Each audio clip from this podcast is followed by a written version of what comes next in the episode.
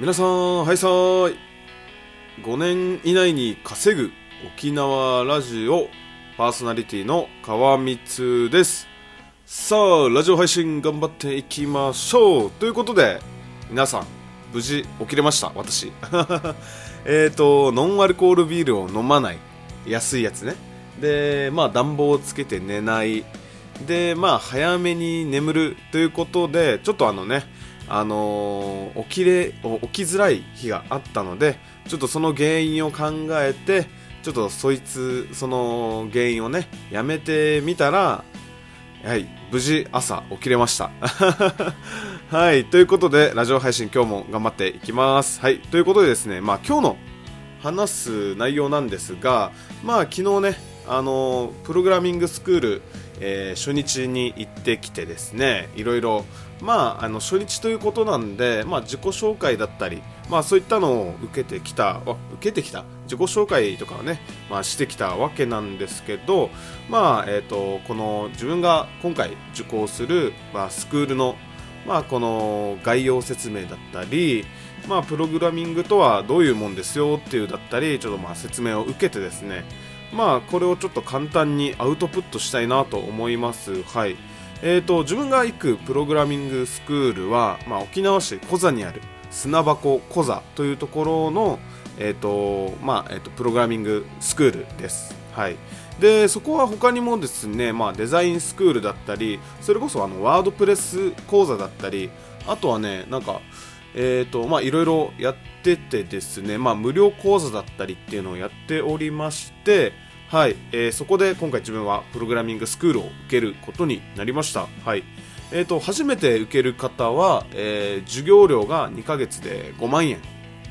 で継続で受ける方は、まあ、2万円ということで、まあ、他のえーそういったねスクールに比べてだいぶ格安になっております。あとオンラインとかもやってるのであのー自分そうですね昨日ですねまあオンラインで受ける方はえー、と長野県の人だったりあと東京の方もいたのかな。はい。であとね VTuber の方もいましたね。はい。すごいですよね今。あのプログラミングスクールをオンラインで受けてしかも VTuber の方が受けるっていうねなんかすごい時代だなと思いました。はい。でまあそんな感じでオンラインでの受講もやっておりましてでまたそういったあの授業の、えっとまあ、分からないところだったり、まあ、進捗じゃ進捗だったりアンケートだったりあと過去のね、えっと動画というかこの講義動画というのも、まあ、見れるようになっておりまして、まあ、そのやり取りは、まあ、 Slack というアプリを使ってやっております。はいでまあ、そうですねあの、えー、と受講生しか見れない、まあ、YouTube っていうのがあって、まあ、それでねあの加工どあ加工講座のね、あの動画も見れるという、はい、非常に便利になっております。はいえーでですね、まあ、このプログラミングスクールが言ってるのが、まあ、人生を変える2ヶ月間だと、はい、ことを言っておりまして、まあ、昨日ねあの代表の、えっと中村誠さん、まあ、中誠さんという方がおりまして、まあ、その方の、まあ、説明を受けてですねいややっぱりすごいなと思いましたねはいまあそこはちょっと一旦置いとこうかなはい。でまあプログラミングとはそもそも何かっていう話でですねえープログラミングとは、まあ、社会の困りごとを、まあ、コスト安く改善するための、まあ、問題解決の道具であると、はい、もうプログラミングって言ってねこうやってプログラミングで何かしようとかじゃなくて、えっと、大工さんで例えれば、まあえっと、ハンマーだったり、まあ、それこそ、えっと、ドライバーだったりそういったなんかもう一つの道具でしかないと、まあ、そういった考えであの受けてくださいと。いうことでですね。で、まあ、今の時代っていうのはですね、まあ、膨大な情報量に、まあ、極めて低いコストでアクセスすることができる。で、まあ、書籍と比べて情報を精査するリテラシーと、まあ、情報の特性を生かした情報の使い方が重要なんだよっていうことも話をしてですね、まあ、要はまあ、えっと、答えってねほとんど、まあ、ネットに落ちてるんですよね。はい。でそれをうまく調べて、まあ、組み合わせて、まあ、実践。要はネットで調べてそれを学習してで実践してで挫折してでまた調べると。まあもうそのローテーションでですねはいあのプログラミング、まあ、そういったサービスを作り上げていくんですよみたいな話もしておりました。はい。で自分ちょっとリテラシーリテラシーっていう言葉が分からなかったので調べたら、まあ、理解解釈分析のことだと。あとなんか昔で言えば読み書きのこともそういったリテラシーって読んでたらしいですね。はい初知りでした。はい。なのでねまあこのプラグプログラミングって今、まあえっと、義務教育化だったり、まあ、周りでねあのフリーフリーランスだったり、まあ、それこそ在宅ワークの中での、まあ、仕事の一つとして、まあ、選択の選択肢の一つとして、まあ、なってはいるんですけど、まあえーと、なんていうんですかねまだまだまだまだというところであの世界でですねそういったねプログラマーという人たちがねあのめちゃくちゃ求められてるらしいんですね。はい。でえー、まあ、市場ができてからですね、まあ、準備を始めても意味がないと、はい、なのでもしそういった市場ができた時に、まあ、準備万端でスタートラインに、えー、立って、えー、立っていなければいけないということで、まあ、だからそうですね今のうちプログラミングというものを学んでもしねそういったあの市場があの開けた時にプログラミングできる人プログラマーとかエンジエンジニアと呼ばれる人たちの募集が一気に増えた時にもう私スクール受けてこういった案件、あの、受注しましたとか、まあ、ポートフォリオって言って、まあ、自分で作ったサイトがたくさんありますとかねそういったことででことで、まあ、すぐね、えーと、スタートラインに立ってスタートダッシュを切れるようにし,、あの、しといてくださいっていう感じでですねいやーなんかすごいなと思いましたよね。はい。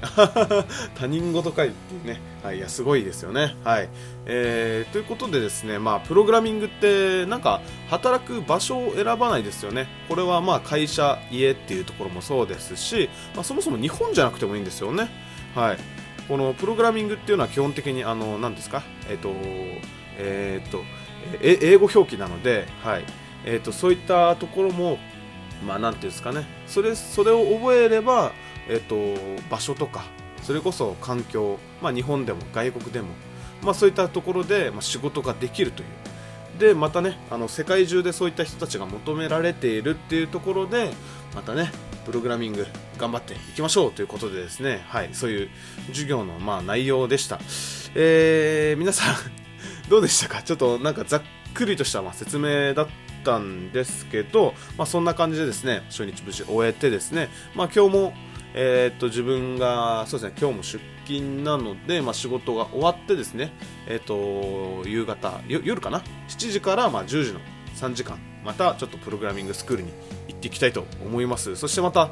えー、と翌日ね新着進捗の状況が上げられればと思いますね。こういったところでアウトプットしていけばなんか頭に入っていくんじゃないかなと思っておりますので。はい。ということでですねあでついでにですね話もしたいんですけど自分過去にですね2度スクールを受けたことがあるんですよ。まあ同じようなちょっとあの、えー、感じのプログラミングスクールをですね。で2度挫折したんですよ。まあその挫折っていうのは要はスクール通ってる間はあのなんか俺頑張ってるっていう感じだったんですけどあのスクール終わった後っていうことのことを全く考えていなくていやもうスクール終わると、まあ、そこに行かなくなるんですよね、はい、で自分あの今日あの家であの黙々勉強できるタイプじゃなくてですね、はい、でそれであの2度挫折してですねもう今回こそはということでもう今回の目標はですね、まあ、スクールを、まあ、もちろん2ヶ月間ね毎日行くことは当たり前なんですけど、えっと、終わった後にも通い続けてちょっとあの案件というものをねちょっと受注してあの一つクリアする。受注を1件受けて、まあ、それを、まあ、そうですね。同じことを2回言ってるな。クリアするっていうことをちょっと今回目標にねあの頑張っていきたいと思っております。はい。また、そういったね、案件の取り方の話もね、できて、あの、してこのラジオ配信でね案件の取り方をあのなんで説明していければなと思っております。やっぱね朝はね口も頭もうまく回らないですね。はい。ということで今日の配信はここで終了したいと思います。はい。それでは皆さん今日も素敵な一日を過ごしてください。沖縄に住んでいる川光でした。